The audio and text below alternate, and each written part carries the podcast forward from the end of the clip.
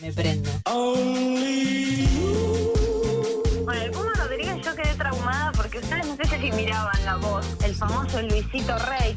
Rey, Rey. Fernando les hacía bullying a los Montaner y yo me sumé. Buen día a toda la audiencia de Mañanas Urbanas.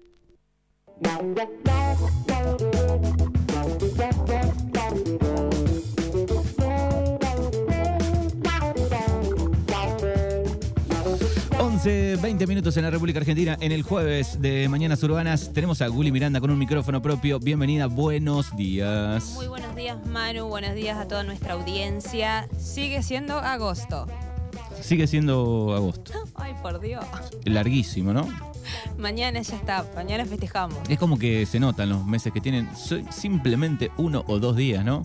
Sí, no, y además que agosto, viste que es como siempre está el meme de agosto y después eh, septiembre, octubre, viste, después se pasa el año como... Después estamos ya con El este, pan dulce. el pan dulce, la sidra y toda esa festividad. No, y fue intenso agosto. Pasar, pasaron muchas cosas a nivel... Y lo que falta todavía, ¿no? Rezá Malena, decirle, pedirle a Falta, Dios. falta todavía este, el final de, de año. Bueno, ¿qué hay para un micrófono propio de este jueves? Bueno, traje. Va a ser un solo tema. Quería hablar un poquito, dos temas, pero vamos a hablar de uno porque no nos va a dar el tiempo y quedará el tema Jenny eh, Hermoso y Rubiales para otro momento porque va a dar, este, va a seguir estando el temita, ¿no? Así que les quería contar hoy un, sobre un estudio científico.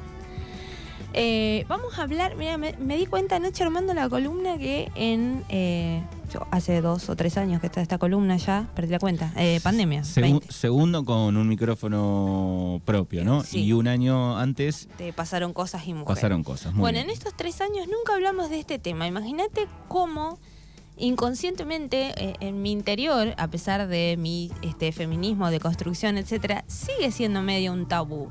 Porque hoy vamos a hablar de eh, la menstruación. No, vamos a hablar de un estudio científico. eh, apareció, creo que fue los primeros días de agosto y lo vi y dije como de esto tenemos que hablar en la radio. Eh, muy interesante porque ahora espero que, digo, si uno tiene un poco de sentido común, muchas personas que están escuchando ahora la columna se van a sorprender igual que me sorprendí yo.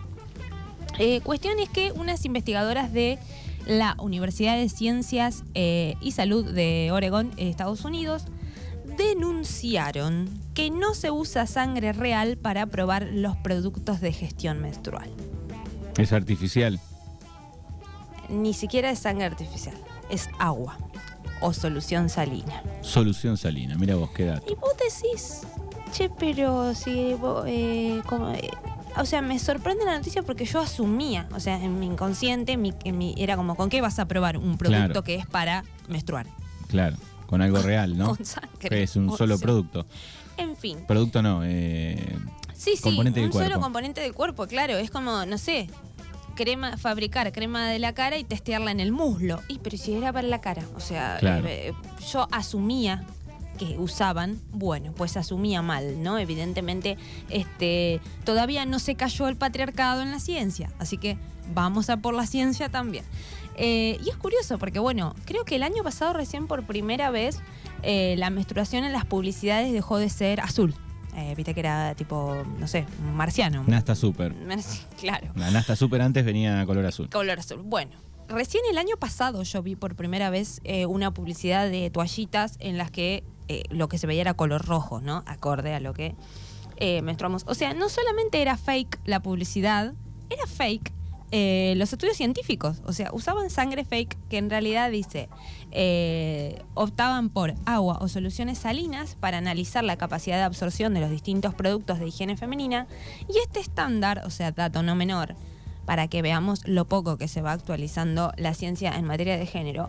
Este estándar fue establecido en 1982 en un congreso de, mm, de un grupo de trabajo sobre tampones. Eh, y de ahí como que estipularon que iban a usar sangre, eh, solución salina, perdón, y bueno, como que la mayoría de las empresas siguió ese criterio, del 82 ahora, o sea, a nadie se le ocurrió... 82, 1982. A nadie se le ocurrió como, tipo, ya son 40 años más o menos, po- ah, dale, o sea, nos estamos, nos estamos modernizando, supuestamente, pareciera que no. Eh, y bueno, y lo que dice este estudio publicado en la revista científica eh, BMG eh, Salud, sexual y reproductiva, sería la traducción en castellano, realizado por, esta, por estas científicas de la Universidad de Oregon.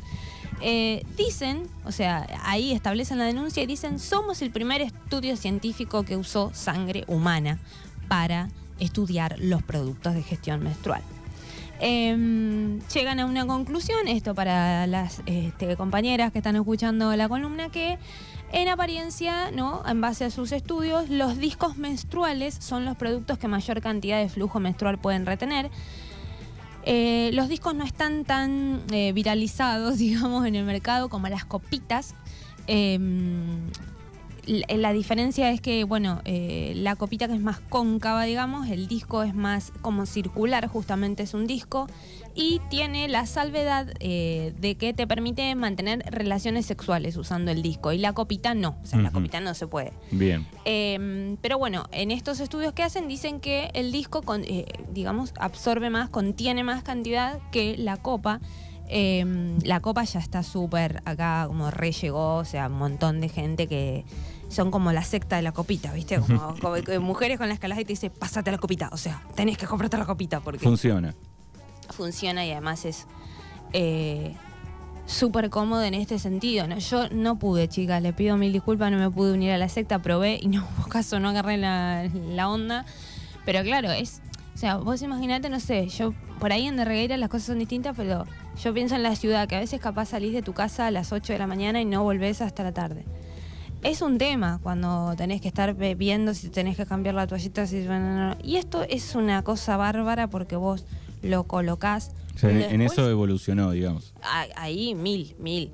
Lo colocás, lo sacás, lo enjuagás. O sea, obviamente tiene pasos antes de usarla por, por, por el primer día del ciclo tiene que estar esterilizada, etcétera, etcétera. Pero después es lo que dura tu ciclo, lavas, enjuagas, colocas y te olvidaste de que tenés que estar preocupada por esto que toda la vida hemos estado preocupadas, decía Absor.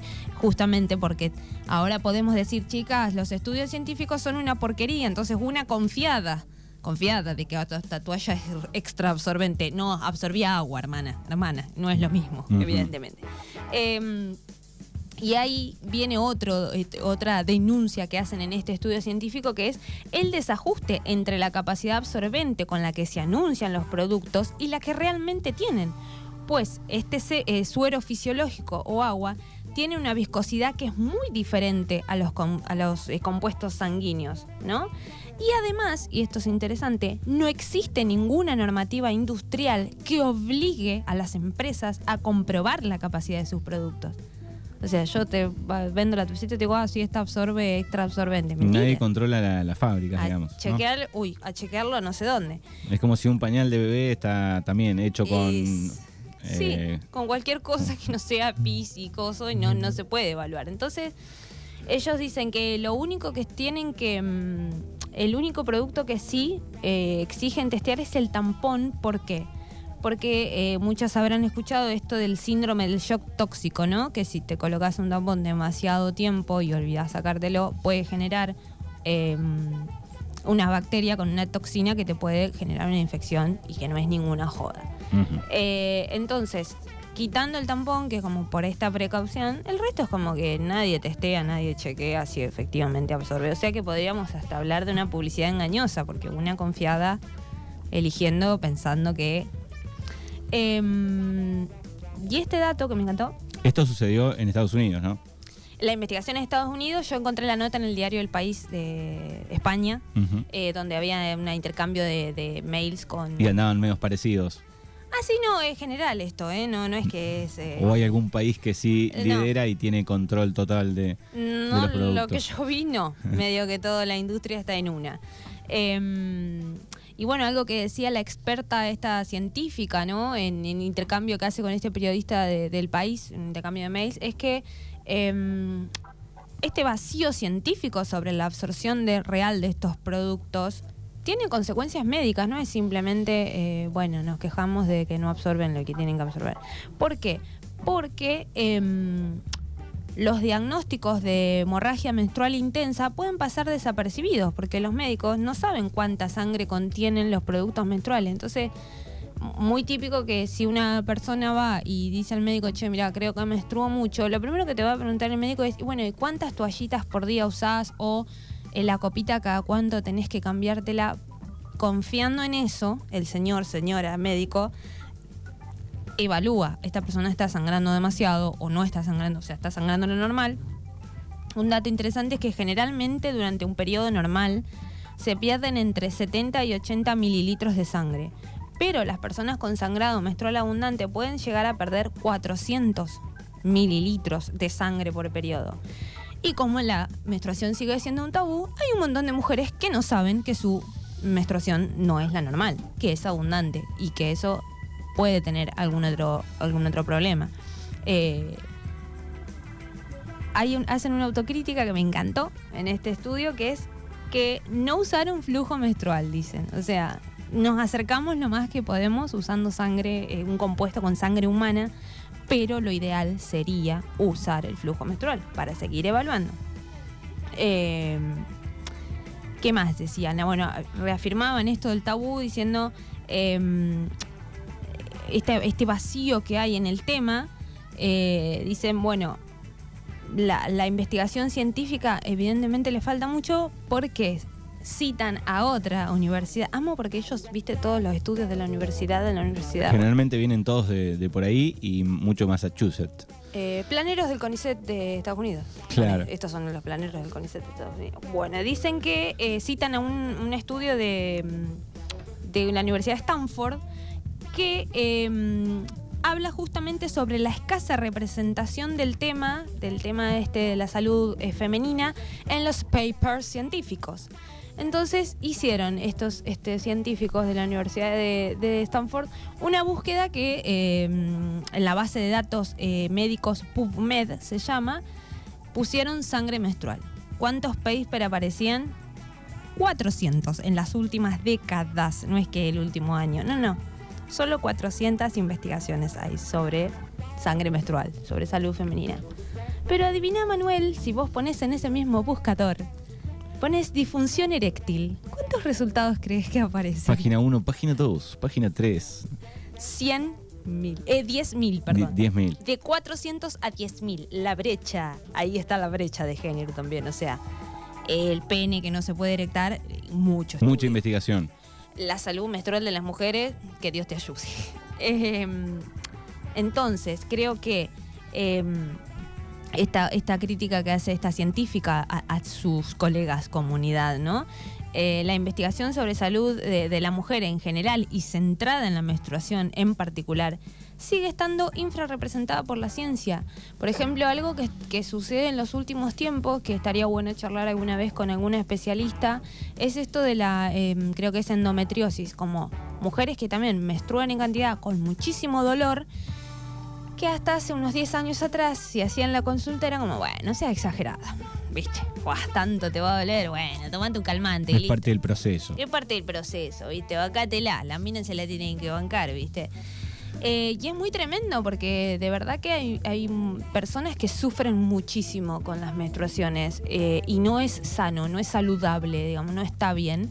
Pero bueno, si la comunidad científica tampoco nos colabora un poco. Claro, aparte, qué mejor eh, que que se estudie más, ¿no? Para este, restar eh, todos esos problemas, ¿no? Totalmente a, lo mínimo posible. Totalmente, a que sea lo más amoroso posible. Yo entiendo que no existe, no, no hay un mundo ideal donde eh, es un tema, no le voy a decir que no. Yo tengo el privilegio que no soy de esas mujeres que la pasan tan mal, porque yo sé que hay personas que realmente... La pasan mal. La pasan mal, la pasan mal, eh, pero yo hoy me levanté, con mi ciclo activo y dije, hoy debería ser feriado. O sea, imagínate, imagínate la peor de las ondas, porque es como, está como que el cuerpo no te da, ¿viste? Está en otra. Sí, sí. Y hay que ver, digo, si a través de, estas investigaciones, eh, bueno, eh, alguna empresa, eh, alguna farmacéutica, alguna empieza, digo, a, hacer la investigación de otra manera también, ¿no? Totalmente. Bueno, esto de la copita menstrual es un hallazgo, o sea, realmente es un hallazgo. Y mm, yo les quiero recomendar,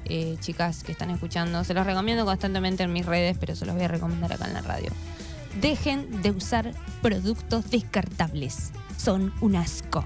Yo hace años que me pasé a los productos de tela. O sea, es como que Esto me gusta a mí, esta movida, que estamos hoy como más amigables con el medio ambiente y con nuestros cuerpos, siendo conscientes de que algo que fue muy práctico durante mucho tiempo, eh, quizás no está bueno hoy.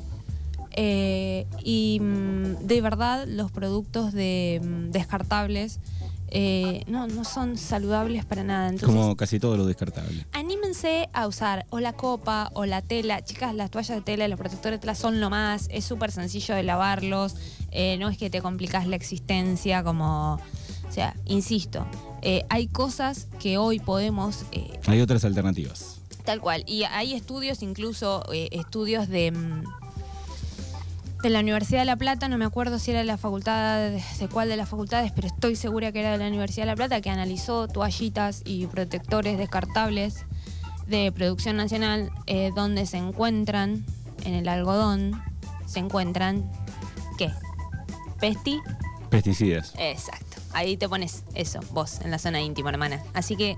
eh, y después es un cambio que no volvés atrás. Es como las de la copita, como la secta copita. Es como nunca más en la vida voy a usar otra cosa que no sea esto, porque es lo más cómodo y práctico.